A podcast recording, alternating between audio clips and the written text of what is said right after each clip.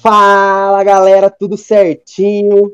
Cacheta na área, com mais um episódio do podcast Descomplicando. Terceiro episódio do podcast Descomplicando.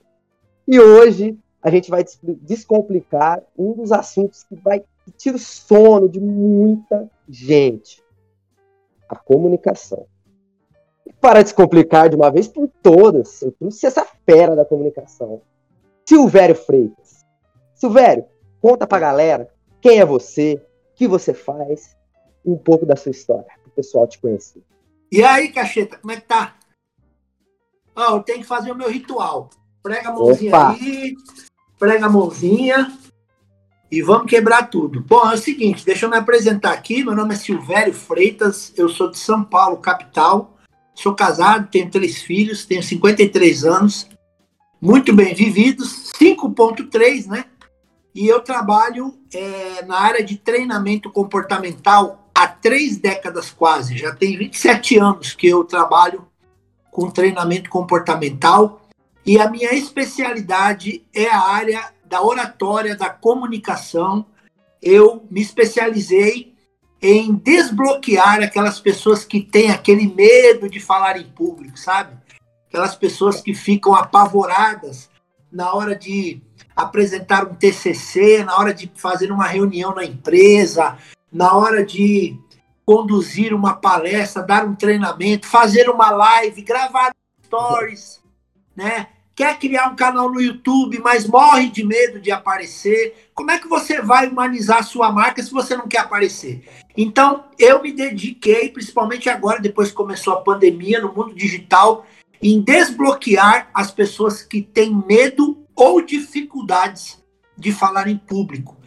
E na área da comunicação em geral, você sabe que a comunicação hoje é uma dor em todos os segmentos, desde o casamento até o relacionamento familiar, é, na área da liderança, na área da corporativa e na internet também. Exatamente. Silvério, então, pontapé inicial aqui para a gente começar o nosso episódio. Estou muito ansioso agora que eu sou seu aluno também, né? Quero aprender bastante tenho certeza que o pessoal vai aprender muito. Você vai trazer muito conteúdo bacana para essa galera que está ouvindo aí. Silvério, vamos lá. Então, de uma vez por todas, primeiro, primeira coisa que eu quero te perguntar: o que é a comunicação? Como você definiria a comunicação na sua concepção? Eu uso uma frase já há mais de 20 anos. Comunicação não é o que eu falo, é o que você entende.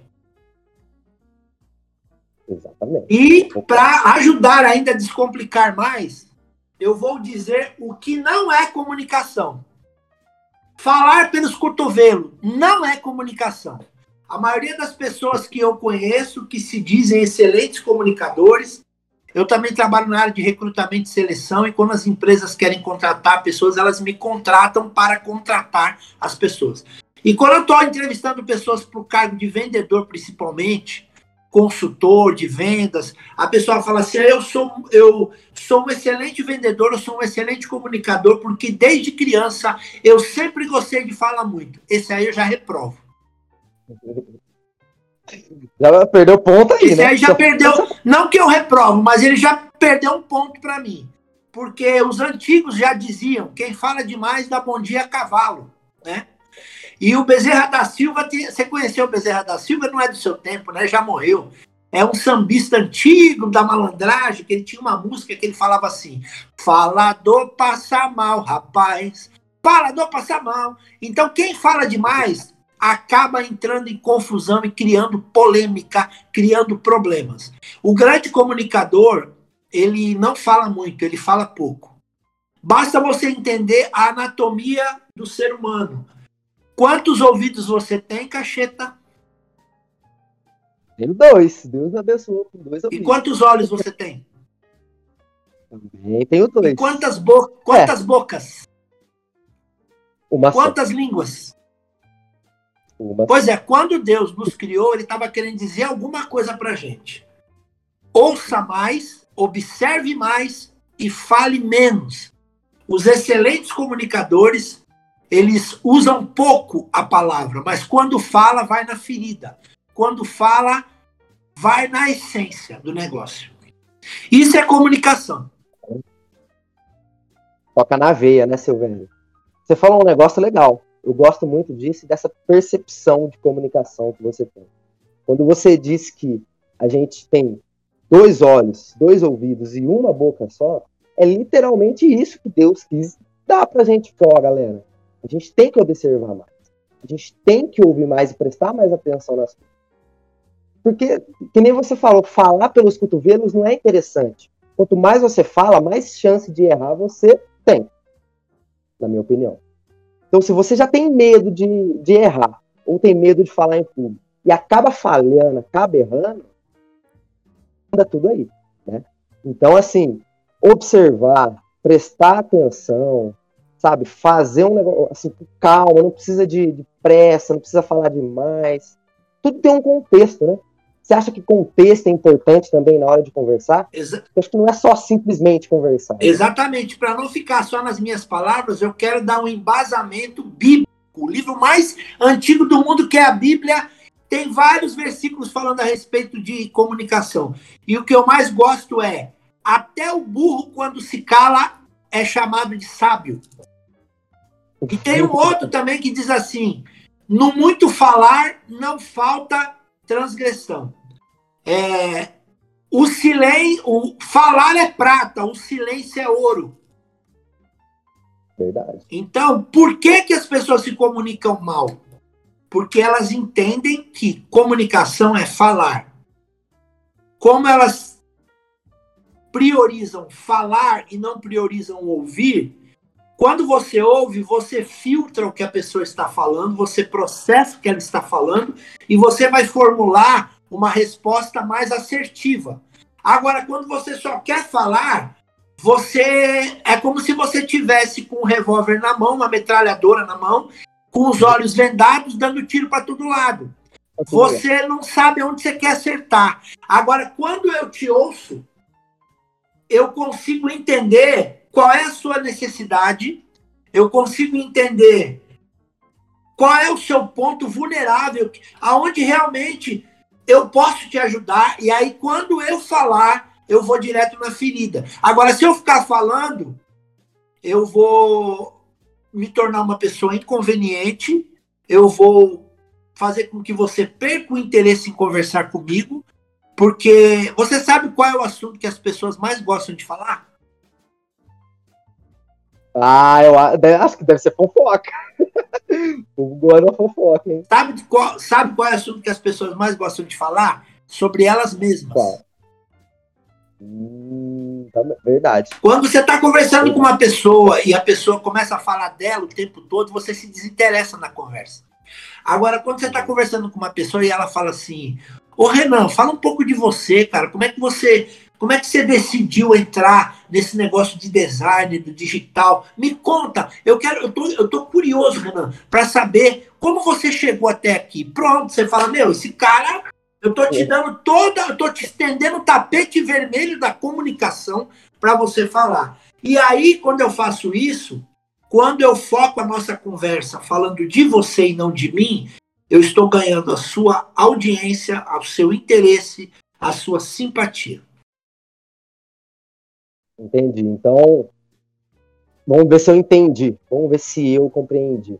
É, o certo é a gente se colocar no lugar do outro, entender a necessidade da outra pessoa, para aí sim conduzir uma conversa como ela tem que ser bem conduzida, né? Eu gosto de você, Silvério, sei que você está em, em, fase de mentoria, e eu tenho uma pergunta para te fazer que eu acho que muitas pessoas podem ser a dificuldade de muitas pessoas que ou, ou estão ouvindo meu podcast, ou que estão tá acompanhando eu nas redes sociais aí. Qual é a maior dificuldade dos seus alunos quando o assunto é comunicação? É o medo de falar em público realmente? Ou vício de linguagem, a pessoa fala muito tipo, muito tá, fica aquele negócio, sabe, cansativo, ou fala demais, não gesticula, não respira, não dá uma pausa. Qual é a maior dificuldade que seus alunos têm, assim? Se tem esse, essa, essa noção? Eu vou te falar um número aqui estatístico, só para você ter uma noção e para a galera entender um pouco como que é a proporção. de cada 10 alunos que me procuram para fazer mentoria comigo, é, 8 tem um problema de timidez e introversão. Uhum. É muito difícil alguém que fala pelos cotovelos me procurar para fazer a mentoria comigo. né? Por quê? Porque ela, quem fala pelos cotovelos acha que é um excelente comunicador. Né? Aí você vai ver o histórico da pessoa que fala pelos cotovelos, ela não para emprego, ela não consegue firmar num relacionamento, ela, ela cria inimizade entre a família, ela, ela não é uma pessoa muito benquista, e ela acha que é porque ela, as pessoas têm inveja dela, as pessoas não uhum. aceitam que ela é muito inteligente. Enfim, quando você tem uma soberba no seu coração, é muito difícil você reconhecer que você erra. Você começa a terceirizar. As coisas não acontecem comigo porque eu não dei sorte. Entendeu? Então, de cada 10, uhum. oito pessoas são pessoas que têm um bloqueio psicológico. Porque, na verdade, é, existe uma pesquisa mundial que diz que o maior, o maior medo do ser humano é o medo de falar em público. Venceu, do me venceu o medo da morte. Você acredita nisso? E olha que medo da morte é um negócio assim, né? Então, de cada 10 pessoas que me procuram, oito pessoas elas têm um grau de timidez que já chegou ao ponto de se tornar um bloqueio psicológico. Então, dessas oito, vamos dizer que quatro têm um bloqueio psicológico, elas são travadas e, e bloqueadas psicologicamente. É aquela pessoa que você botar ela para ficar em pé no aniversário, para falar um minuto, tipo, faz o discurso do, do aniversariante, ela se caga toda. Então, dessas oito, quatro têm um bloqueio psicológico. E as outras quatro elas não têm um bloqueio em si, mas elas são introvertidas. E aí vale a pena eu ensinar qual é a diferença do tímido para o introvertido. O introvertido é aquele tipo de pessoa que ela, por opção própria, ela gosta de ficar na dela. Por exemplo, você está num grupo de amigos, aí eles querem tirar uma foto. Você fala lá e fala, não, deixa que eu bato a foto. Você não quer aparecer na foto, você quer bater a foto. Você tá num baile, no, você vai numa balada, você prefere ficar sentado tomando um drink e escutando a música. Você não gosta de dançar. Você prefere ficar em casa vendo Netflix do que ir num show. Então, essas pessoas são as pessoas introvertidas. O introvertido, ele por opção própria, ele quer viver assim. Agora, se precisar fazer uma apresentação, se precisar conduzir uma reunião, ele gosta, mas ele vai lá e faz. Só que, de... é, só que depois que ele faz, ele volta para o canto dele. Essas pessoas introvertidas, elas são muito discriminadas. Elas são taxadas como antissociais, são taxadas como arrogante, não gosta de se misturar. Mas não é isso. É que elas são pessoas que gostam de ficar nos bastidores. Existe um livro muito poderoso chamado O Poder dos Quietos, que diz que os caras mais ricos do mundo são pessoas introvertidas. Por exemplo, o dono do Facebook, ele é um cara discreto. O Bill uhum. Gates Verdade. é um cara discreto. O Steve Jobs era um cara discreto. Enfim, são pessoas que gostam mais de pensar, gostam mais de fazer as coisas sozinho no canto dele. Não significa que essas pessoas são tímidas. Só que elas são taxadas como tímidas. Uhum. E elas próprias, por não conhecerem a comunicação, elas acabam se achando tímidas também. Só que quando ela chega na mentoria comigo, a primeira coisa que eu faço é ela entender quem ela é. Eu faço ela entender se ela é tímida ou se ela é introvertida.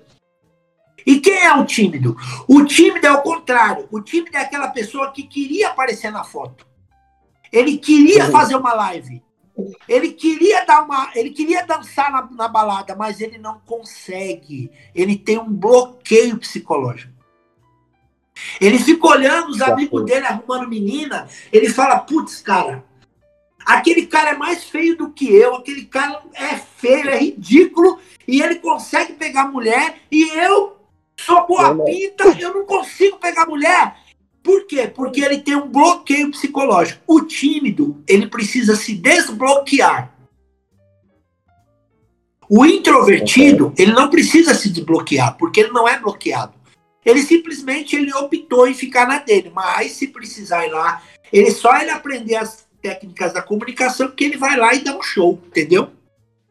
Sim, com certeza. Eu acho que eu, eu agora eu vou dar até parabéns para mim mesmo, que eu expliquei legal isso aqui. Essa explicação Nossa, foi boa. Perfeitamente. Olha, já, já sai um corte pro Rios aqui. Então eu, eu, eu fiz aí um, uma estimativa, né? De cada 10. Uhum. Dois falam demais e oito são quatro introvertidos e quatro tímidos. E quem é o público-alvo que me procura? Eu vou dar um exemplo. Eu tenho um aluno que ele é um engenheiro. Pega só o perfil do cara. Não vou falar o nome, né? Como diz o Paulinho uhum. Gogó, para não, para não é, identificar a, para não, não identificar a, a pessoa, para não saber quem é, né?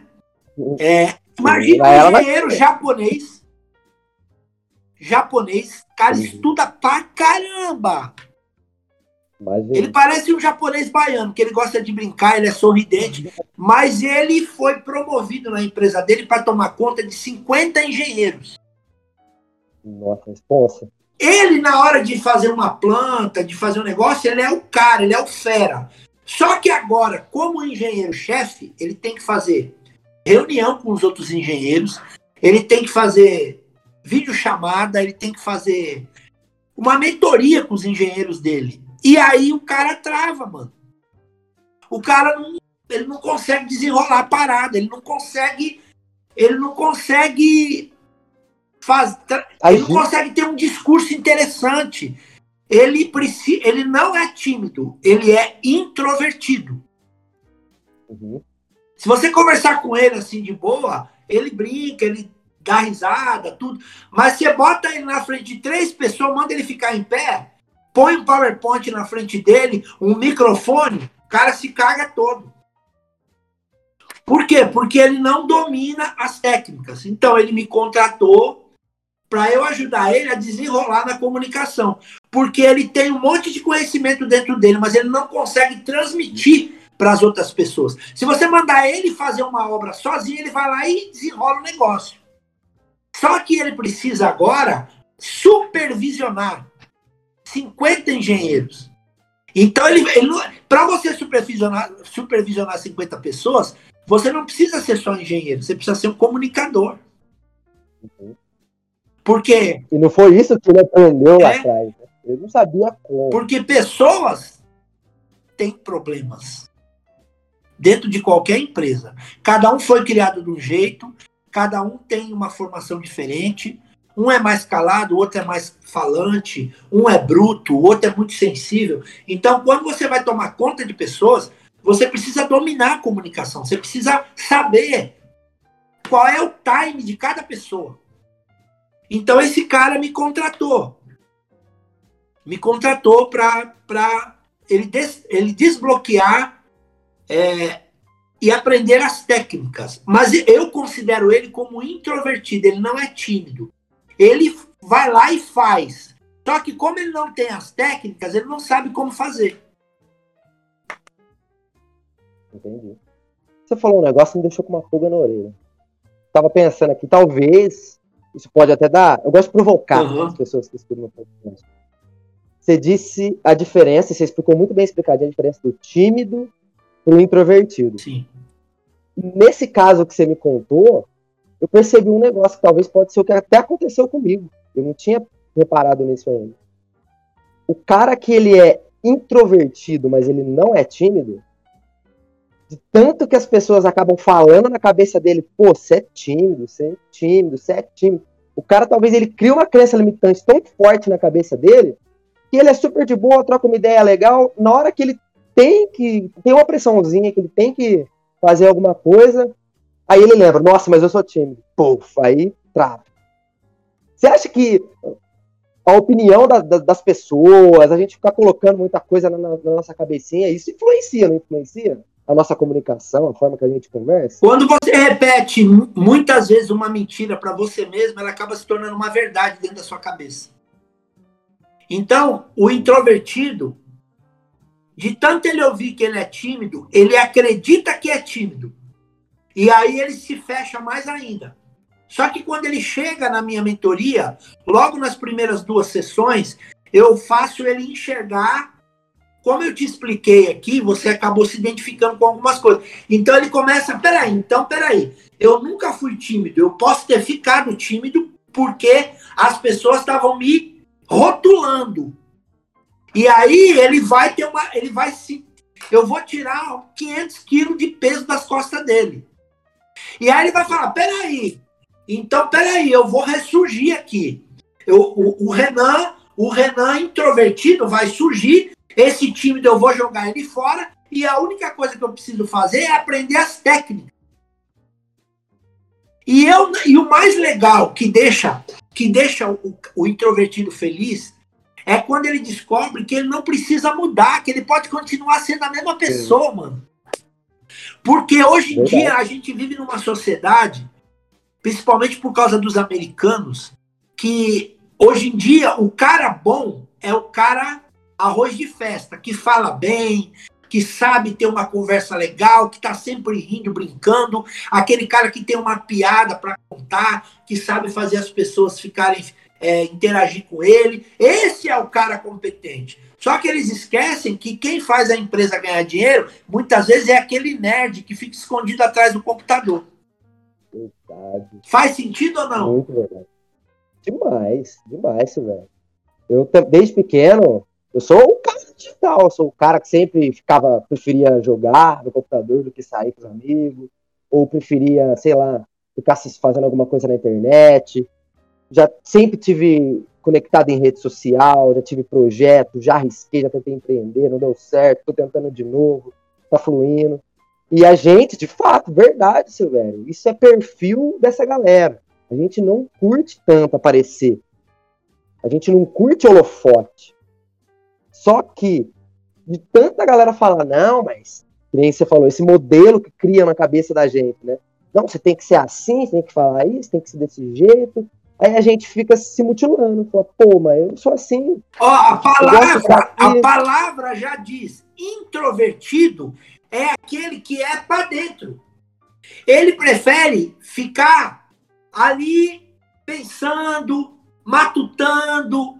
Ele, ele, ele se sente bem com a própria companhia dele, entendeu?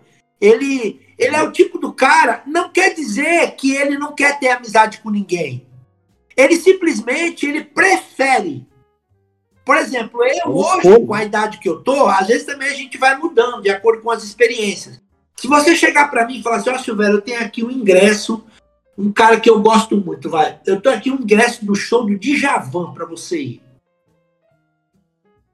Eu tô aqui o um ingresso do show do Djavan, você vai ficar sentado na mesa de frente pro palco. E eu posso também te, te dar um fim de semana para você ficar com a tua esposa num chalé lá em Campos do Jordão. Cara, eu vou pro chalé, eu não vou no show. Uhum. Se você perguntar se eu prefiro ir no estádio ver um jogo ou eu prefiro ficar na frente da minha tela grande de TV com a cerveja assistindo pela TV, eu prefiro ficar pela TV. Se eu vou numa festa e o povo vai dançar, eu não danço. Não é porque eu tenho vergonha, é porque não está em mim, não faz parte do meu, da minha praia, entendeu? Agora, se você falar assim, ó, você vai ter que dançar, eu danço. Mas se você tá feliz, não, eu não estou feliz. E eu, só que eu sofria muito. É, quando eu tinha 18 anos, cara, eu tinha vergonha de pedir informação na rua. Eu era muito tímido, mas tímido bloqueado. Só que até poucos anos atrás, mesmo sendo mentor de comunicação, eu achava que eu era antissocial. Mas aí eu comecei a me aperfeiçoar. Eu fui atrás do meu professor que me formou, que é o Reinaldo Polita, aqui de São Paulo. E ele me fez entender, cara, aceita. Cara, a melhor coisa do mundo é você ser aceitado do jeito que você é, cara. Eu falo isso, eu fico até emocionado. O dia que eu me aceitei do jeito que eu sou, eu explodi. na minha profissão. Então, assim, Silvério, então quer dizer que você é um cara introvertido? Sim, eu sou um cara introvertido. Eu não sou tímido. Eu sou introvertido, mas eu sou um mentor de comunicação. Olha que coisa doida. Olha só. É, é, é meio que, dependendo da pessoa que você está conversando, você fala isso, cara, o que esse cara tá falando? São opostos. E tecnicamente não. Eu acho legal, Silvério, que eu era o inverso. Eu não era o introvertido. Eu era o extrovertido. Só que eu era tímido. E é aí que eu percebi, falei assim, timidez não vai me levar a lugar nenhum. Então eu tenho que, certos momentos, tomar uma atitude e fazer acontecer. Eu gosto de sair, gosto de ver gente, eu gosto de fazer tal coisa, por que não? Porque me falaram que eu sou tímido?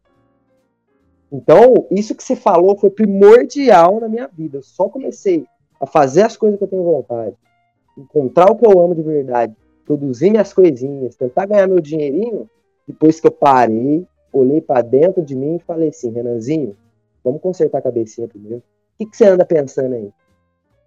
Ô, oh, tô pensando isso, tô pensando aquilo. Eu já te acompanho já tem algum tempo e indico pro pessoal que tá ouvindo esse podcast, sempre falo de você, e quero que você fale um pouquinho qual que é a importância da cabeça estar tá bem organizada, o raciocínio estar tá bem organizado, a gente se aceitar como a gente é na comunicação. Como que isso reflete na, na forma que a gente conversa com as pessoas? Falou tudo. Ah, Para você desenvolver a sua comunicação, existem dois estágios principais. O primeiro estágio para desenvolver a comunicação é o intrapessoal. É você com você. Quando as coisas começam a ficar organizadas dentro da sua cabeça, quando você, você aprende a conversar com você mesmo, porque a primeira comunicação é você com você. Se você está de bem com você, você vai explodir na sua comunicação interpessoal. Primeiro vem a intrapessoal, depois vem a interpessoal. Quando eu converso bem comigo mesmo, então as coisas ficam acertadas dentro de mim, eu já defini quem eu sou, eu não sou tímido, eu sou introvertido, eu me aceito do jeito que eu sou, mas eu entendi que eu tenho que desenvolver técnicas de comunicação. Então eu vou trabalhar isso e aí eu vou começar a desabrochar, igual uma flor desabrocha. Uma borboleta que sai do casulo. E quando falo de intrapessoal, aí eu vou contar o segredo. Diálogo interno. Todos nós temos uma voz dentro da nossa cabeça que fala com a gente. né? Tem, hein? Que voz é essa? É tá, que está falando com você aí agora. O que será que é essa voz? Essa voz que você fica conversando com você o dia inteiro. Você já percebeu isso? O dia inteiro, velho. Dia inteiro, dia inteiro. Até quando você está dormindo. Porque nós estamos conversando 24 horas por dia. Até o tímido, sabe qual é o problema do tímido? Ele só Sim, conversa qual? com ele mesmo, ele não conversa com os outros. Verdade, nunca tinha feito essa, essa analogia. Quando você vê uma pessoa que nunca abre a boca, você pode ter certeza que dentro da cabeça dela tá uma explosão de conversa. Ela conversa muito com ela mesma. Só que essa conversa que ela tem com ela mesma não é uma conversa positiva. Porque essa voz dentro da cabeça dela não é amiga dela, é inimiga dela. Essa voz fala para ela assim: Isso aí não é para você, você não vai dar conta. Para de inventar esse negócio de canal no YouTube. Você não é, você não é comunicador. Esquece esse negócio. Ó, é melhor você não ir fazer esse TCC, você não vai dar conta. Ó, não chega naquela menina que você é feia, ela não vai gostar de você. Ó, na reunião da empresa, não levanta a mão, não. É melhor você ficar quieto, senão você vai falar besteira, você vai se queimar, vão tirar sarro de você. Quando esse diálogo interno ele é negativo, aí você tem um bloqueio psicológico. E a maioria das pessoas não sabe a pessoa fala assim: não, é que eu não consigo controlar os meus pensamentos. Consegue sim. Você é. tem que ser o gerente dos seus pensamentos. E a minha pergunta para quem está escutando a gente é a seguinte: quem é que manda dentro dessa sua cabeça? Quem é o gerente aí? É você ou é essa voz que fica conversando com você? Porque Exatamente. eu até vou até um pouco mais a fundo. Eu falei que a comunicação ela tinha dois níveis, na verdade ela tem três. O primeiro nível é a sua conversa com Deus, que quando você está bem com o homem lá em cima, aí o negócio fica Ui, bom. Né? Segundo é a sua conversa com você mesmo. E terceiro é a sua conversa com os outros. Quando eu, a minha conversa com Deus está legal, a minha conversa com, comigo mesmo fica top. E a minha conversa com os outros vai ser top. Agora, tem muita gente. Eu tenho uma aluna, até estava falando na live de ontem que você estava. Eu tenho uma aluna que era lá de Santa Catarina, ela é nutricionista. E ela, quando ela foi fazer mentoria comigo, o marido dela não queria deixar, porque ele já tinha gasto mais de 20 mil reais com ela em curso de oratória e ela estava do mesmo jeito, ela não tinha mudado. Por quê? Porque ela queria falar bem, mas ela não tinha resolvido o intrapessoal dela. Uhum. O bloqueio é de dentro para fora que tem que liberar, não é de fora para dentro. Não adianta você querer saber, não adianta você querer dar conta de fazer uma live, de vender um produto, de fazer uma palestra, se você ainda não resolveu quem é o gerente dentro da sua cabeça. Você está ouvindo você está se auto-sabotando. Essa voz que tem aí dentro da sua cabeça, ela está dizendo que você não pode, que você não consegue. Você tem o bloqueio do perfeccionismo, né? A pessoa não consegue deslanchar porque ela, ela quer a perfeição. Como nunca vai ficar perfeita, ela nunca executa nada. Ela tem ideias maravilhosas, mas nunca põe em prática. Por quê? Porque ela quer ficar perfeito. E é melhor o feito do que o perfeito. Nossa, adorei essa frase. Outro dia, uma vez eu tava. Agora eu vou contar um negócio aqui. Uma vez eu tava numa, Eu escrevi um livro, né? Recentemente. Uhum. Por enquanto, quase ninguém leu ainda, mas não tem problema. O povo vai ler. Oh, eu e eu escrevi quero um ler. E eu, eu, vendi as primeiras 100 unidades para uns amigos. Amigos e clientes. Uhum. Aí eu tava uma vez é, no grupo de WhatsApp lá de uns clientes meus. Aí uma, uma cliente minha, uma empresária, entrou e falou assim: É eu dei uma lida no seu livro, já estou na metade, e eu encontrei quatro erros de português no seu, no seu livro até agora. Aí ficou aquele silêncio no grupo, sabe?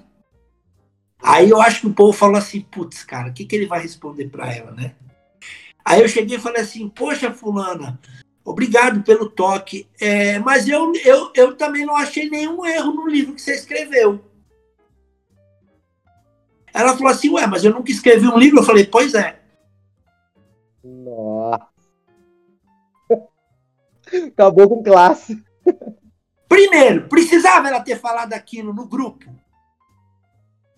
Ela estava querendo me diminuir, sim ou não? Uhum. Com certeza. Se eu, ou se destacar. É, se eu fosse um cara bloqueado psicologicamente, eu nunca mais ia querer escrever livro nenhum.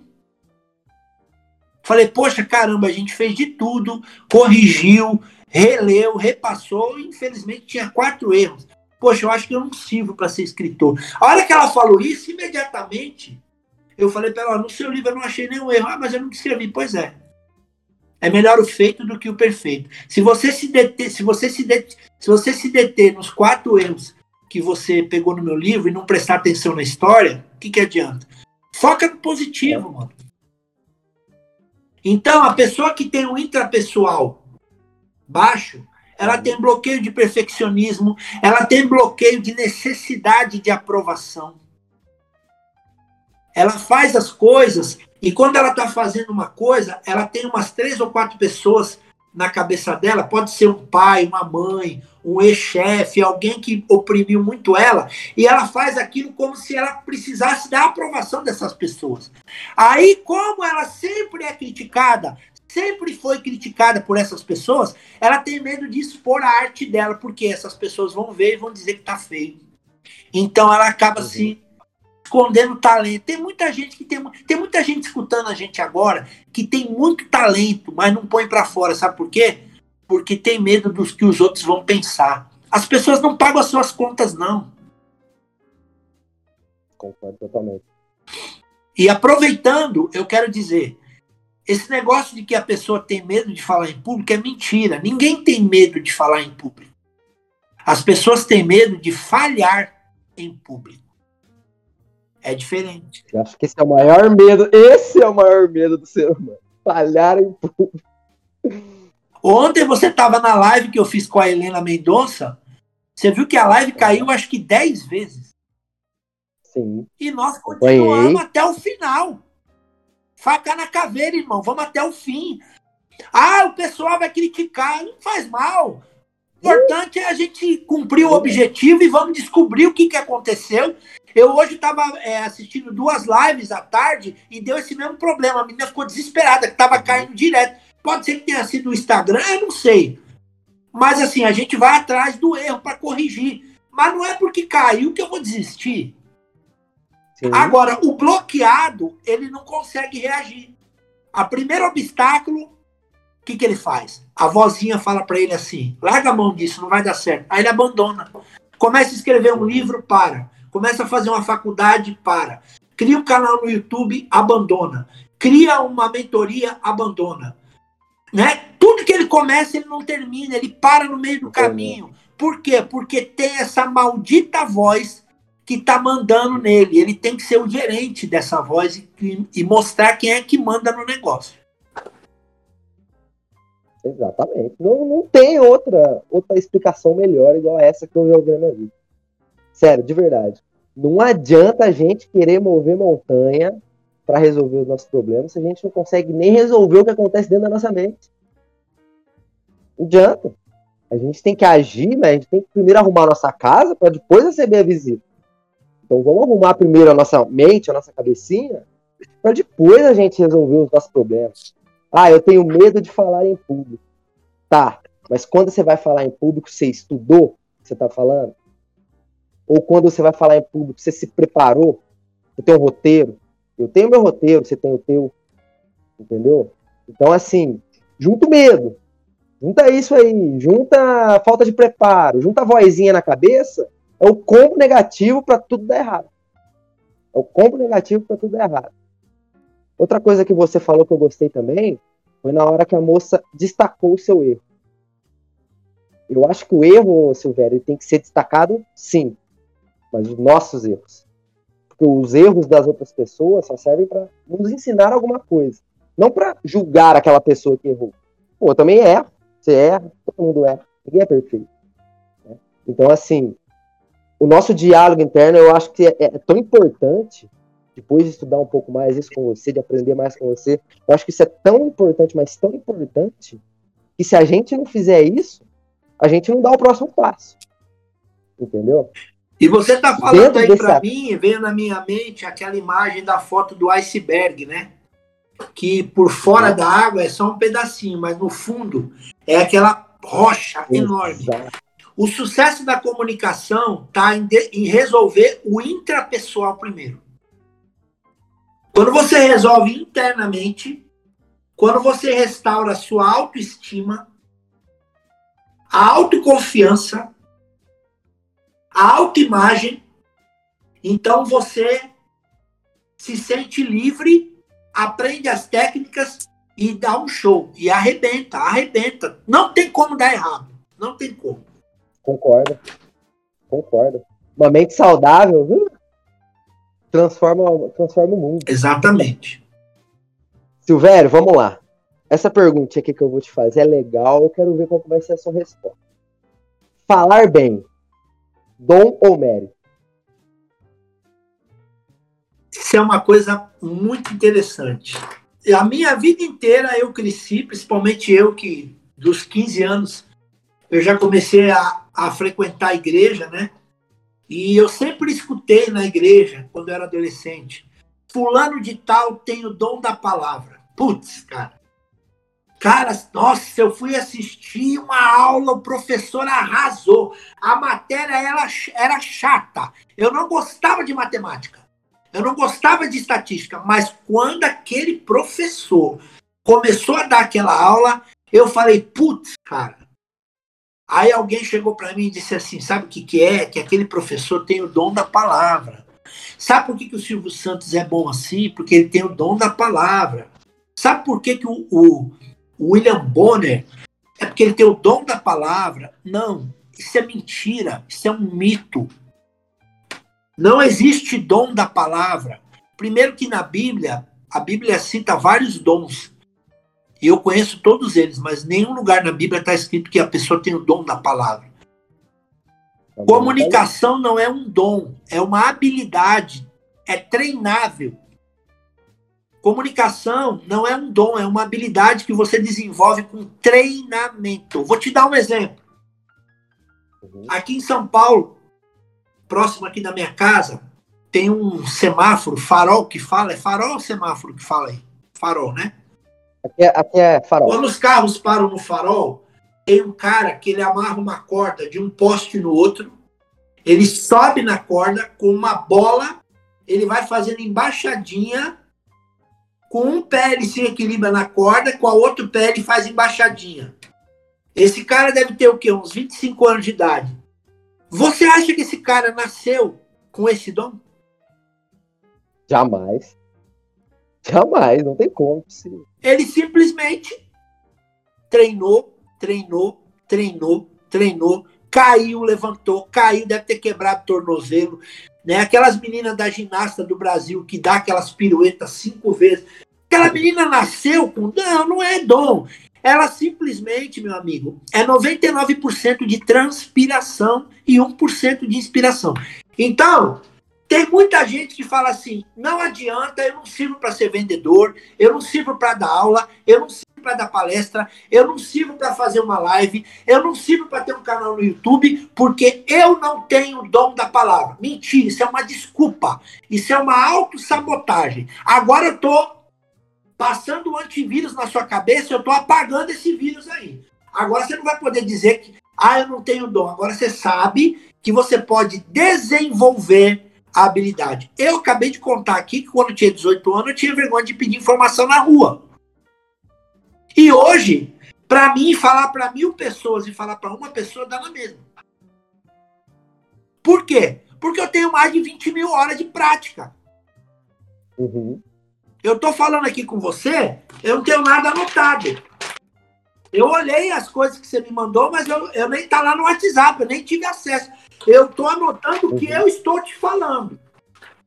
Por quê? Porque eu tenho dom? Não, porque eu já fiz isso 500 mil vezes na minha vida.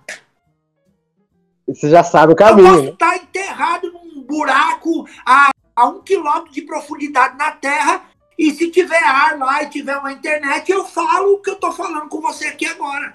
Se você me colocar num teatro com mil pessoas, eu falo. Por quê? Porque eu tenho horas de voo. Exatamente. Quando você aprendeu, você sabe andar de bicicleta? Sim, Primeira vez que você foi andar de bicicleta, você já subiu, já foi andando? Levei um capote e ficou até uma cicatriz aí. Você tem moto? Tenho. Tá, hoje tá quebrado. A primeira tá vez que você subiu na moto, você já saiu andando?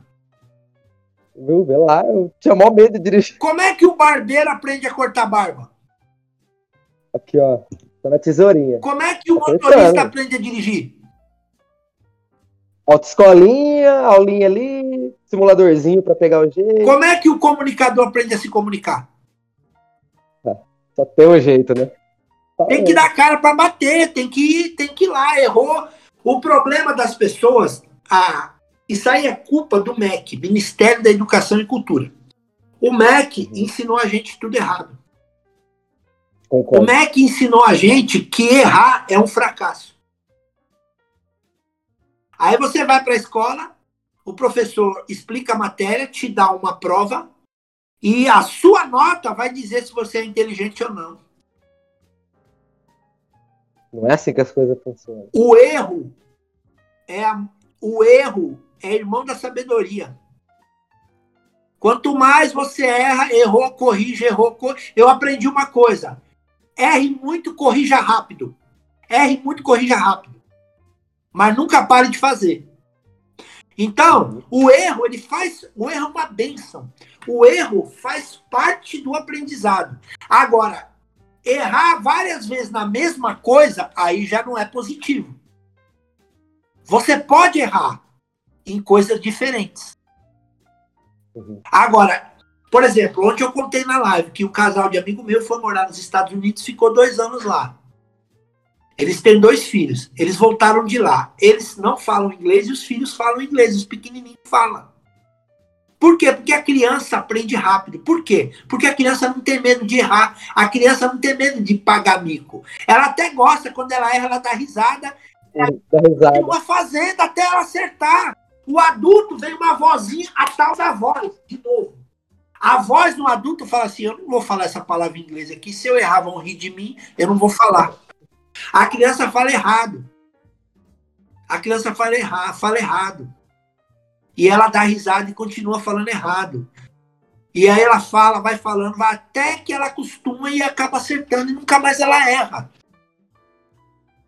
Entendeu? Então, é, uhum. o erro faz parte, o erro é uma benção. Concordo. Concordo 100%. E digo mais. Digo mais. Eu acho, na minha visão, eu falo isso por experiência minha falo isso nem. Ah, tô inventando. Experiência minha. Eu acho que o grande, um dos grandes problemas das pessoas, isso em todas as áreas, eu acredito, é negligenciar o erro. Tá, mas como assim negligenciar o erro, Renato? Simplesmente a pessoa ignora o erro e deixa ele lá guardado na gavetinha vai vivendo a vida dela. Só que se você não voltar para visitar a gavetinha e ver na onde você está errando, você vai sempre continuar errando nas mesmas coisas e não vai perceber, porque a gente é meio esquecido. A gente não lembra de tudo. Entende? Então, se a gente tem que errar e tem que saber onde a gente errou. Erramos? Beleza, onde foi o erro? Foi aqui. Corrige rápido, resolve. Fez de novo. Errou aqui? Onde foi o erro? Corrige rápido. Você não concorda comigo? As pessoas às vezes acabam, acabam esquecendo o erro, falam assim, não, o erro é uma coisa tão ruim, tão ruim, eu não posso errar, que eu vou deixar ele lá. Esquece Tá negligenciando um negócio que acontece com todo mundo. Todo mundo erra e ninguém aprende a estudar, a aprender com erro.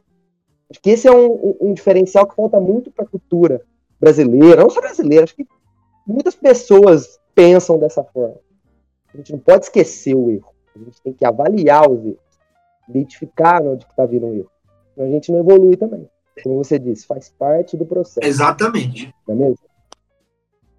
Silvério, outra, ó, essa daqui de verdade. Sempre tive vontade de fazer essa pergunta para você. Quando o assunto é perguntas, fazer perguntas. Qual é a importância disso e como fazer perguntas inteligentes para se destacar na comunicação? Qual é o benefício de fazer bastante perguntas? Muito bom. Um dos pilares da comunicação que eu ensino nas minhas mentorias é, primeiro, resolver o intrapessoal. Segundo, saber ouvir. Porque se você ouve bem, você filtra bem, aí você vai falar bem. E o terceiro, fazer perguntas. Fazer perguntas é a arte dos sábios. Não existe é. pergunta idiota, sabe por quê? Porque por idiotas não fazem perguntas. Verdade. Claro, à medida que você vai praticando, você vai aprendendo a fazer perguntas mais inteligentes. Sabe qual é o maior erro de um pai ou de uma mãe? Qual? Quando o filho tem idade de 3 para 6 anos, ele entra na fase das perguntas. Aí ele começa a encher o saco do pai e da mãe. pergunta, pergunta. Meu filho, quando ele era pequeno, ele chegou para mim e disse assim: Pai, falei, fala. Por que, que toda vez que uma pessoa vai embora, o senhor fala, vai com Deus? Eu falei, porque a gente fala, vai com Deus. Ele falou assim, mas se Deus vai com. Como é que Deus vai com todo mundo? Ele vai com todas as pessoas do mundo? Quantos Deus tem? Eu falei assim, não, meu filho, é que Deus, ele é onipresente. Quer dizer, ele falou assim, mas o que é onipresente? Eu falei, significa que é onipresente, é que ele está em todos os lugares ao mesmo tempo. Ele falou assim, mas como? Eu falei assim, meu filho, vai conversar com a tua mãe? Eu já me irritei. Pai, por que, que outro dia o senhor falou para a mãe levar o guarda-chuva porque estava chovendo canivete? Como é que chove canivete? O que é canivete? Eu falei, moleque, você não tem nada para fazer, não? Vai brincar, vai fazer alguma coisa. Então, o que, que acontece? Quando o teu filho ele está te fazendo perguntas, ele está acessando a sabedoria. E você acessa a burrice, porque você manda ele calar a boca. E aí, quando ele crescer, ele não vai ter coragem de fazer perguntas para ninguém. E aí ele vai reter o aprendizado, ele vai se tornar. 80% das pessoas que têm bloqueio de timidez é porque elas foram bloqueadas pelos pais. Vamos na casa da vovó. Demais, não se meta na conversa de adulto. Você escutou? Para de fazer pergunta. Para. Não converse com estranhos. O que, que acontece? Verdade. Você cresce, só que você esqueceu que você cresceu. Agora você precisa conversar com estranho. Você tem que conversar com estranho. Você tem que conhecer pessoas novas. Só que você não fala mais, porque você foi educado a não conversar com estranho. Você foi educado a não fazer perguntas. Você foi educado, se tirar uma nota ruim, você é burro. Então, é, fazer perguntas é a arte dos sábios. Eu tenho, eu tenho um, um, uma frase matadora para você nunca mais esquecer a respeito disso. Quem faz pergunta controla a conversa. Eu concordo com essa frase, viu? Toda vez que você estiver conversando com uma pessoa e você estiver fazendo perguntas repetidas, e é, perguntas sucessivas, e ela te respondendo tudo direitinho, você está controlando ela. Está controlando a conversa. Não é que você está controlando ela, você está controlando a conversa. Você pode chegar a controlar ela. Toda vez que você estiver conversando com alguém e a pessoa estiver fazendo perguntas e você respondendo todas direitinho, ela está te controlando. Está controlando a conversa com você. E quando você estiver conversando com uma pessoa e ela te fizer uma pergunta, você responder e já devolver com outra pergunta, está tendo ali uma igualdade, uma igualdade na conversa. Que parar. Quer dizer, Silvério, que quem ficar respondendo pergunta é inferior? Não. Depende da situação. Se eu estou uhum. conversando com você, você é meu cliente, e eu estou querendo te vender a minha mentoria, eu quero que você faça 500 perguntas para mim.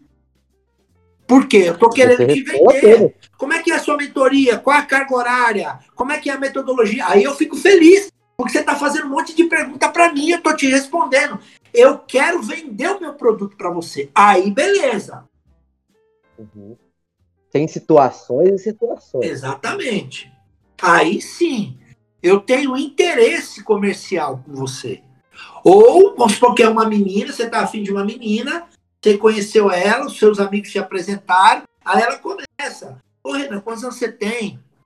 É, você, seu pai é vivo, sua mãe faz o quê? Seu pai faz o quê? Você trabalha com o quê? Aí você, pô, legal, meu, ela tá perguntando porque ela tá interessada. Aí você vai.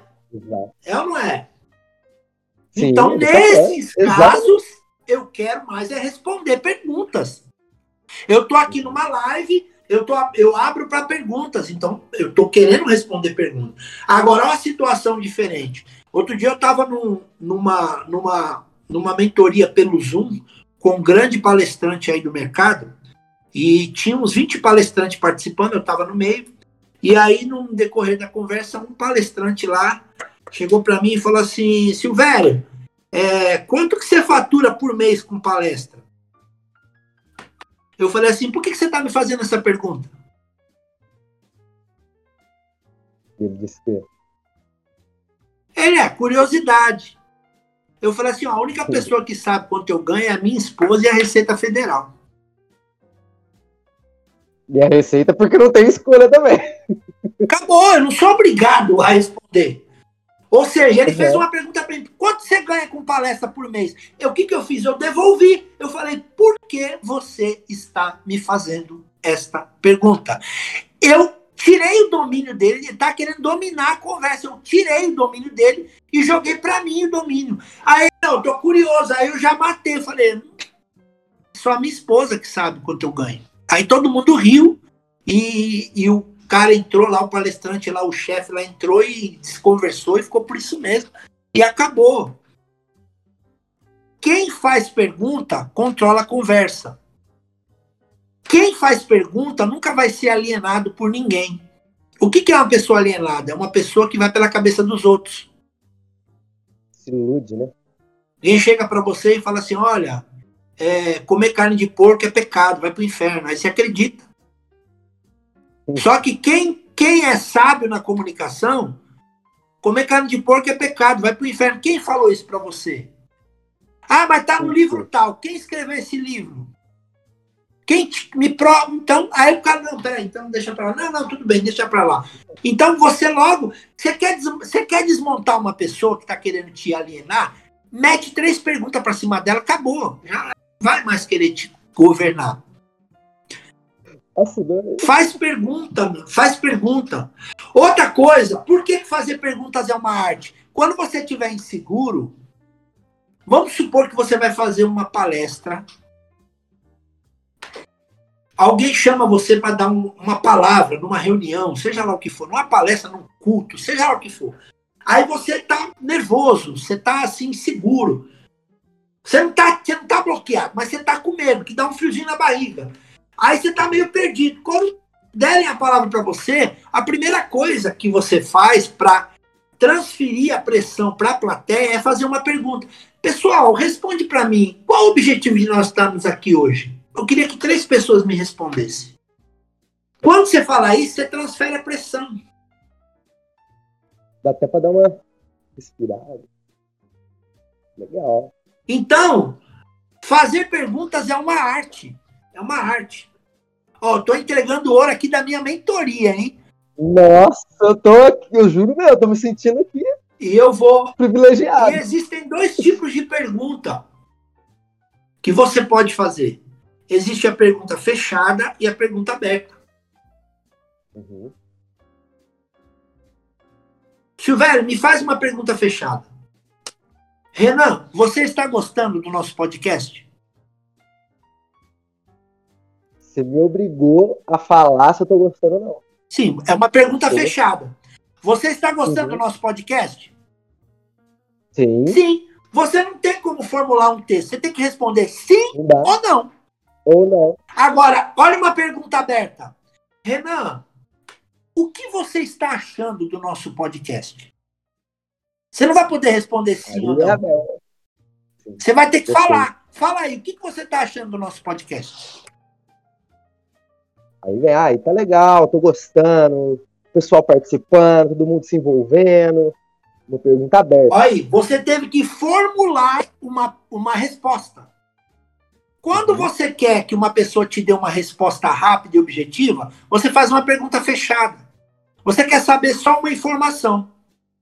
Cheguei aqui em casa agora, pouco, falei assim, meu filho, onde que está sua mãe?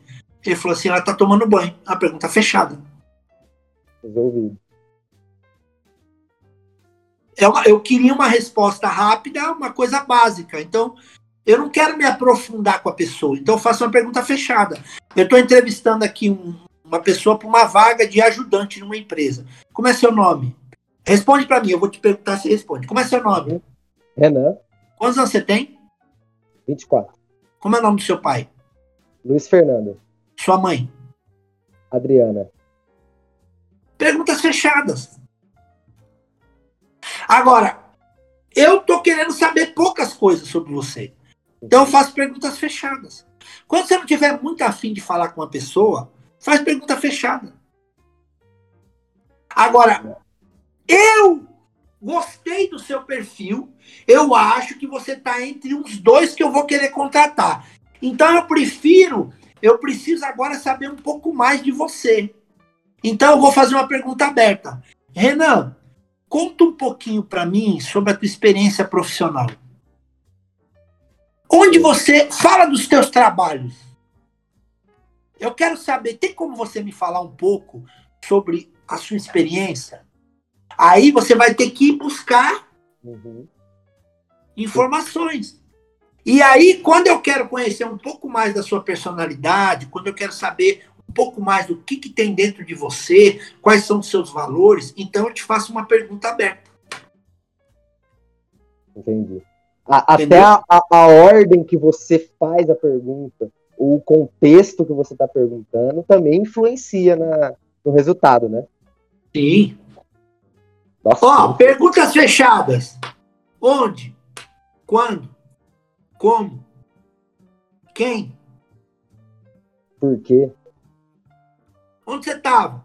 Ah, eu estava na academia. Com quem? Com a minha namorada. Fazendo o quê? Ah, estava fazendo exercício. Só isso? Só.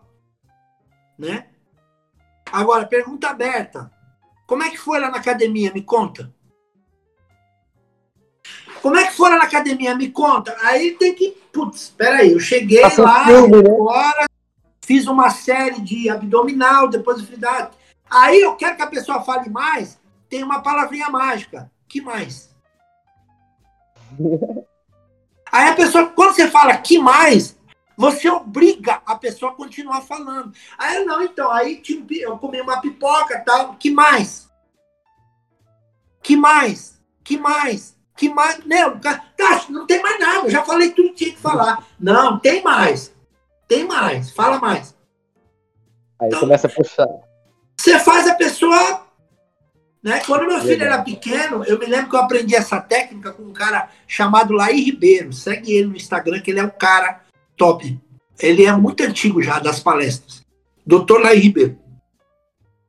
Eu cheguei e aprendi essa técnica das perguntas. Aí eu cheguei pro meu filho, entrei em casa, ele olhou para mim, tudo bem? Eu falei, tudo bem. E aí? Ele falou assim, aí o que? Eu falei assim, me conta. Ele falou assim, me conta o que? Eu falei, pode contar, pode falar. Ele falou assim, mas do que? Eu falei assim, fala, pode falar. Ele começou a contar tudo de errado que ele tinha feito naquela semana. Pai, senhor está sabendo o que aconteceu? Eu falei assim, o que, o que aconteceu? Pronto, meu, já foi entregando tudo. Tá? Eu não sabia de nada, eu estava blefando, moço. Você Olha entendeu? o poder da pergunta, cara. Você entende que tudo é técnica? Tudo é uma uhum. técnica. Tudo é uma técnica. Agora, chega a ser desleal. Quem são os melhores vendedores? Os caras que ganham muito dinheiro com vendas, venda de produto, venda de serviço, são aqueles que dominam a técnica da comunicação. Se você não domina a técnica, o seu salário vai ser sempre um salário baixo. O seu, o seu rendimento vai ser baixo. Por quê? Porque você não usa a técnica. Tudo tem um método para fazer. Tudo tem uma técnica para fazer. E fazer perguntas é a arte dos sábios. Aprenda a fazer perguntas, que é a melhor coisa que tem. O melhor conselho que pode, a galera pode receber nesse podcast foi isso. Pode ter certeza. É uma pergunta fechada. Quem, é, quem tem namorado aí, namorado, casado? Pergunta fechada que irrita os homens. Você me ama? Não abre. A mulher chega pro homem e fala assim: Você me ama? Aí o homem responde assim: Aham. Ele não fala nem sim. Ele fala: Aham. Não, responde. Aham. Falei sim. Não, você falou aham. Você me ama? Sim. Se o cara não responde como a mulher queria, ela já fica brava. Então, quem é a mulher que está me assistindo aí, está me ouvindo, ao invés de fazer essa pergunta, faz uma pergunta aberta. Fala assim, me, me conta, me conta, me conta dos seus sentimentos por mim. Como são os seus sentimentos por mim? Aí dá tempo de formular, né? Aí o cara não vai ter que responder sim ou não, ele vai ter que falar. Uhum. Entendeu? Ele vai ter que falar. Ou você seja... se sente amado por mim? Qual a diferença de você me ama? Você se sente amado por mim? Pode ser que ele fale assim, não. Tem hora que eu não me sinto amado por você, porque você tem umas atitudes que. Qual é essa hora? Não é a hora que você não deixa eu jogar bola com meus amigos. Aí pronto, já tem um problema. Agora, você me ama? O cara mente. Uhum, sim. Porque ele quer continuar vendo o jogo, então quer que ela cala a boca. Acaba logo. Falo, é, te amo, te amo. Aí ele fala assim, também. Te amo, também. Te amo, também. Então, é, às vezes, por isso que eu falo, comunicação é, não é tanto o que você fala, é como você fala. Às vezes a pessoa não, não demonstra interesse em você, não é porque você não está sabendo se comunicar com ela. Às vezes você está falando. É, às vezes você está fazendo uma palestra, dando uma aula, fazendo uma reunião e o assunto é super interessante, mas as pessoas não estão interagindo com você. A culpa sempre é de quem está se comunicando. A culpa não é da plateia, a culpa é sempre do orador. Concordo. Concordo totalmente. Entendeu? Às vezes o assunto é muito bom, mas o orador é fraco. E aí faz o assunto. E às vezes o orador é muito bom e o assunto é fraco. Mesmo assim, quando o orador é bom, mesmo que o assunto for fraco, a pessoa fica. Porque ela gostou do cara, entendeu? Uhum. Aí eu vou falar uma outra frase que vai explodir a cabeça da galera aí também. O cantor é mais importante que a canção. O mensageiro é mais importante que a mensagem. Se eu ouvir uma música do Tim Maia. Gosto, adoro. Na boca do Roberto Carlos, eu não vou querer, ah, eu não vou gostar. o Tim Maia. Eu gosto de ouvir o Tim Maia cantando a música do Tim Maia. Se o, o Roberto Carlos fizer uma versão, eu posso até ouvir, mas eu vou querer continuar ouvindo o Tim Maia. Se alguém quiser fazer um podcast igualzinho que nós estamos falando aqui, decorar tudo que a gente falou, tudo que eu falei, decorar mesmo, e fizer um podcast passando por mim, ela pode falar as mesmas coisas que eu falei, mas não vai ser a mesma, a mesma energia. Por quê? Só existe um Silvério na face da Terra, só existe um Renan, não existe dois. Então, o mensageiro é mais importante que a mensagem. Uma vez um cara falou assim para mim, Silvério, tem um cara aí copiando todos os seus conteúdos. Eu falei assim, cara, eu fico feliz, deixa ele falar. Não, mas você não tem medo que, de ele pegar a pessoa do cliente seu? Eu falei, não, só existe um Silvério. Pode falar à vontade, eu fico até lisonjeado, eu fico feliz. Pode copiar à vontade, pode falar. Senão tá tendo resultado. Lógico. Você entendeu como a, como a autoconfiança ela, ela faz com que a comunicação. A autoconfiança né? não é ser metido, arrogante, orgulhoso. Não é isso. É você acreditar que você é capaz. Entendeu? Tem que partir daqui também, né? Não pode, só... até, pode até ter pessoas melhores do que eu. Mas igual Silvério, não vai ter. Não, não existe. Não existe. Silvério, tem uma. Eu te acompanho faz um tempinho já, desde a da sua primeira live que você fez com a Lê, de assistir as outras lives que você fez, agora eu tô te acompanhando um pouco mais, né? Que a gente tá mais próximo. E me fala aí, que história que é essa aí que o medo move montanhas? Conta pra esse pessoal aí. Pois é, o pessoal costuma falar que a fé move montanhas. E realmente é verdade, porque Jesus disse que se você tiver fé, tamanho de um grão de mostarda, você diz para esse monte, sai daqui, vai para lá, ele vai. A fé move montanhas, mas o medo também move. Por que, que o medo move montanhas? Para para pensar comigo. Se você tem medo de falar em público, exemplo, você tem medo de fazer uma live. Por que, que você tem medo de fazer uma live? Porque você tem medo de passar vergonha, você tem medo de dar mancada, você tem medo de cair a conexão, você não saber conduzir a conversa, você tem medo dos seus colegas tirarem sarro de você, você tem medo de ser, de virar chacota dos outros. Se você tem medo de, de, de fazer uma live, é porque você, no fundo, tem fé. No fundo, você acredita que vai acontecer alguma coisa de ruim e você vai se dar mal. Então, o medo move montanhas, do mesmo jeito que a fé move. Se você tem medo de andar de elevador, na verdade, você tem medo de andar de elevador porque, no fundo, você tem uma fé, você tem uma convicção de que se você entrar naquele elevador, ele vai travar entre um andar e outro e você vai ter uma crise de claustrofobia. O elevador está funcionando normal, nunca teve problema, mas se você entrar lá, você acredita que vai dar um, um piriri. Então, você tem fé que vai dar errado. Por isso que o medo move montanhas, porque você tem fé que vai dar errado. E a fé tanto é para o bem quanto é para o mal. Então, como, como, como fazer para vencer o medo? Enfrentando. Tem uma técnica na minha mentoria que chama técnica do enfrentamento. Como é que eu perco o medo de dirigir? Pegando o carro e dirigindo. Quanta gente eu conheço, conheci já muita gente. Eu tenho uma amiga que ela ganhou um carro zero do marido dela. Primeiro dia que ela saiu, ela bateu. E nunca mais ela dirigiu. O filho dela que está curtindo o carro dela, porque ela não pega no carro de jeito nenhum. Ela acredita que se ela pegar o carro de novo, ela vai bater de novo. Então, o medo moveu a montanha na vida dela. Ela, ela depende do filho para tudo, depende do marido para tudo. Ela tem carta de motorista, ela sabe dirigir. Aconteceu uma infelicidade, não foi nem ela que bateu, bateram na traseira dela. Ou, criou um trauma na cabeça dela. Ela acredita que se ela pegar o carro, ela vai bater. Então ela não dirige. Por quê? Porque o medo move montanhas. O medo é uma fé que vai dar tudo errado. E como vencer? Enfrentando. Não tem mágica, não existe mágica.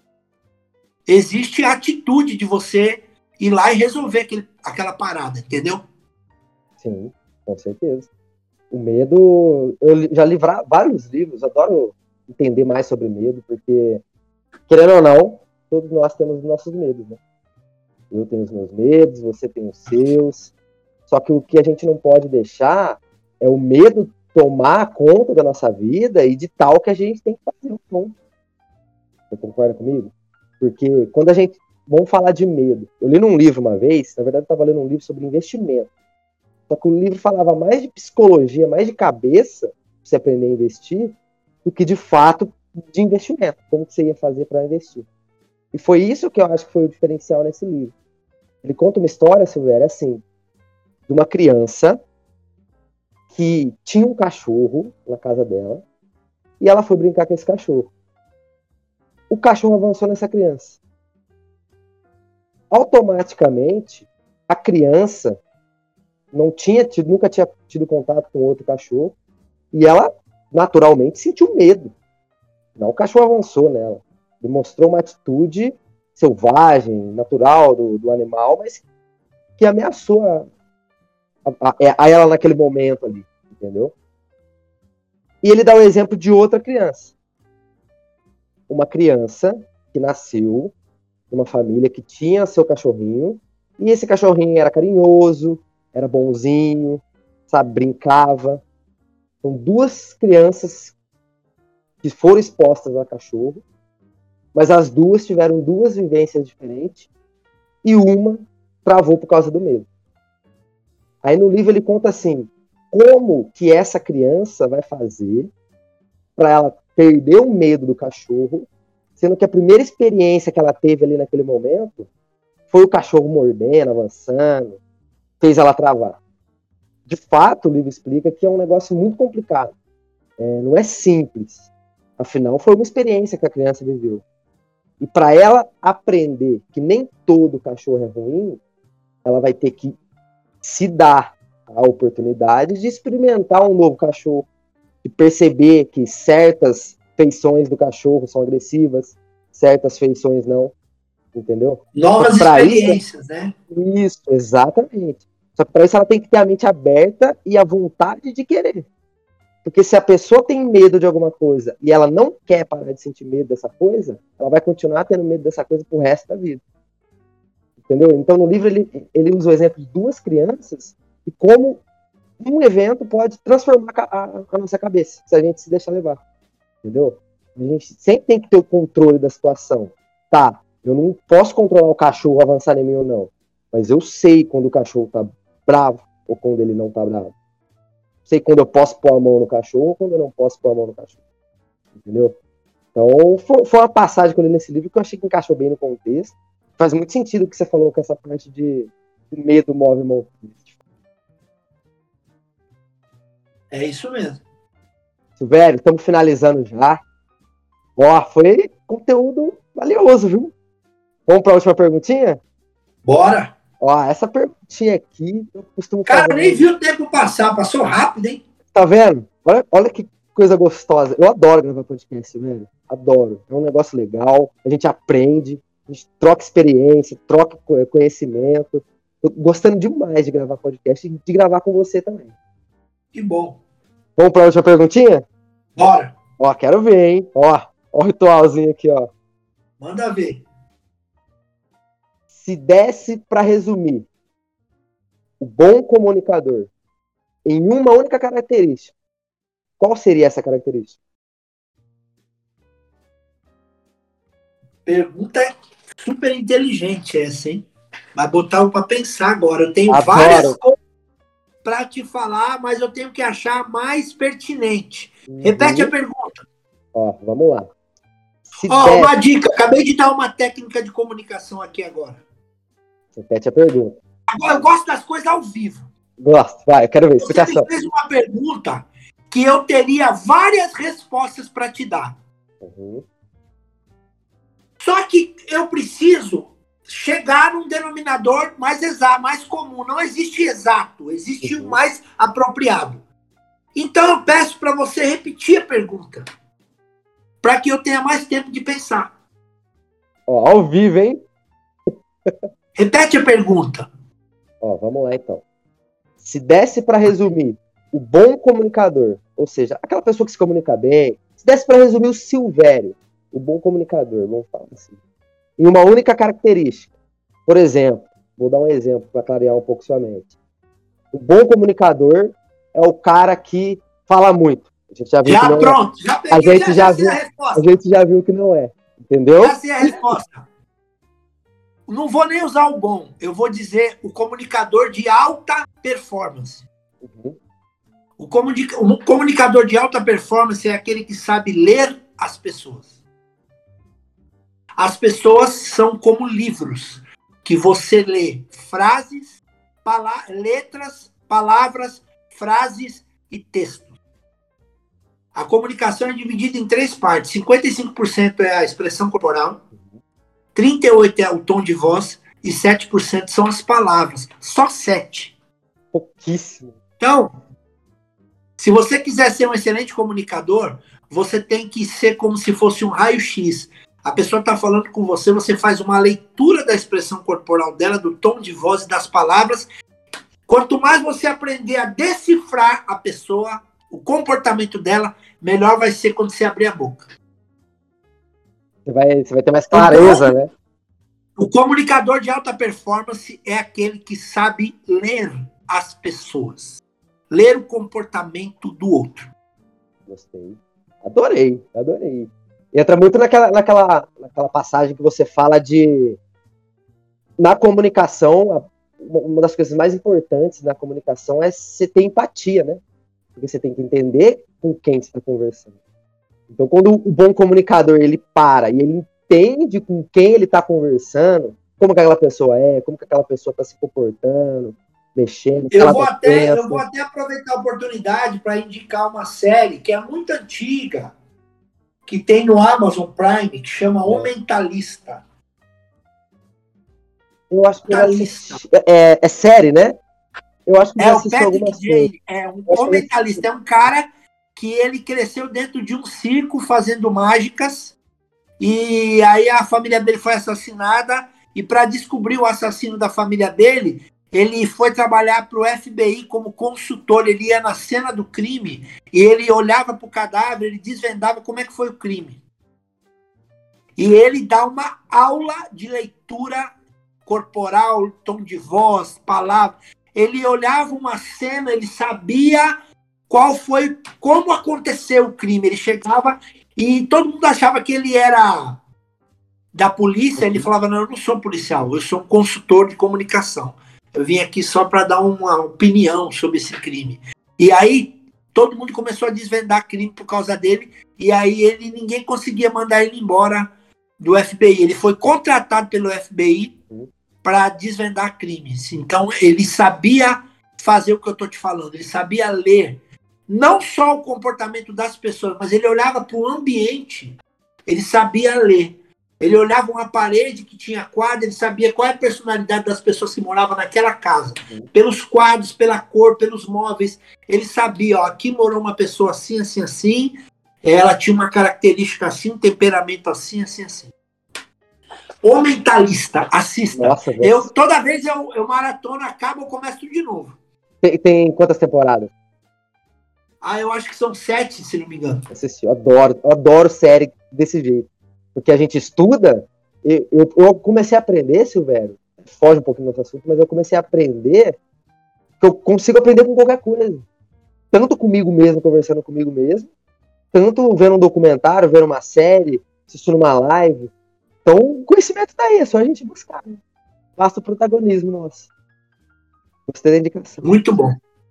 Então tá respondida a pergunta. Com glória ainda, né? Pelo amor de Deus. Silvério, então é isso. As, as perguntinhas foram finalizadas. Agora eu vou para os ritos finais. E eu deixei uma frasezinha aqui nesses ritos finais que parece, vai parecer até que foi combinado, depois de tudo que a gente conversou aqui. E, ó, conteúdo de valor, viu? Vou falar para você, fiquei até surpreso. Ó, comunicação não é sobre o que você fala, mas é sobre como o outro compreende o que é dito a ele. É Olha que frase poderosa e faz muito sentido que a gente conversou isso, velho. Não adianta nada você falar bem se a outra pessoa que tá lá te ouvindo tá interpretando o lufo do que você tá falando. E aí a gente abre para todas as esferas da vida. É no casamento, é no relacionamento entre pai e filho, é no relacionamento dentro da empresa, chefe com chefe com o empregado, dono da empresa com o gerente, empregado com o empregado, é dentro da comunidade, é dentro da igreja, é dentro da internet, é, é tudo. Você depende da comunicação para tudo na vida, tudo, tudo, tudo, tudo. Pessoal, esse foi o terceiro episódio do podcast Descomplicando. E ó, não se esqueça, hein? Segue o podcast aí no Spotify. Segue o meu perfil lá no Instagram, Caixeta com 3A, tá bom? Não esquece de seguir o Silvério também. Ó, importante, hein, galera? Conteúdo lá de graça para vocês. Questiona, vai lá, estuda, procura. Silvério, fala aí pro pessoal onde que eles te encontram. Bom, vocês me encontram principalmente no Instagram, arroba eu sou Silvério. Eu também estou no YouTube, Silvério Freitas, né? Mas principalmente no Instagram. E posso falar um pouco da minha mentoria? Por favor. Então, eu tenho, eu tenho a mentoria em duas modalidades. Eu tenho a mentoria em grupo, que são turmas com 12 pessoas, 100% online. Aí as pessoas falam assim, Silvério, por que, que você faz mentoria só com 12 pessoas? Porque quando você faz mentoria com 12, você consegue dar uma, um atendimento especial. Você consegue atender todo mundo, conversar com todo mundo, orientar todo mundo. Eu tenho um aluno meu, inclusive, que ele fez uma mentoria com um grande player aí do mercado, que é muito bom também. Fantástico. Uhum. Só que o cara tinha 500 alunos. Como é que vai dar atenção pro cara? Não dá. Então, as minhas mentorias em grupo, elas são 100% online e com 12 pessoas na turma 80% prático e 20% teórico. E eu também tenho as minhas mentorias individuais, né? Também são online, um atendimento personalizado, focado para a necessidade do meu aluno, como eu falei daquele engenheiro que faz mentoria comigo, né? Então eu tenho turmas é, grupo e individual. Eu também dou treinamento presencial, palestra presencial. Quando se falar em comunicação, oratória, falar em público, perder a timidez, só tem que vir um nome na sua cabeça: Silvério Freitas. Não esquece de seguir, hein, galera? É isso aí. Pessoal, esse foi o terceiro episódio. Fiquem com o Papai do Céu. Aguardo vocês no próximo, hein? Até mais!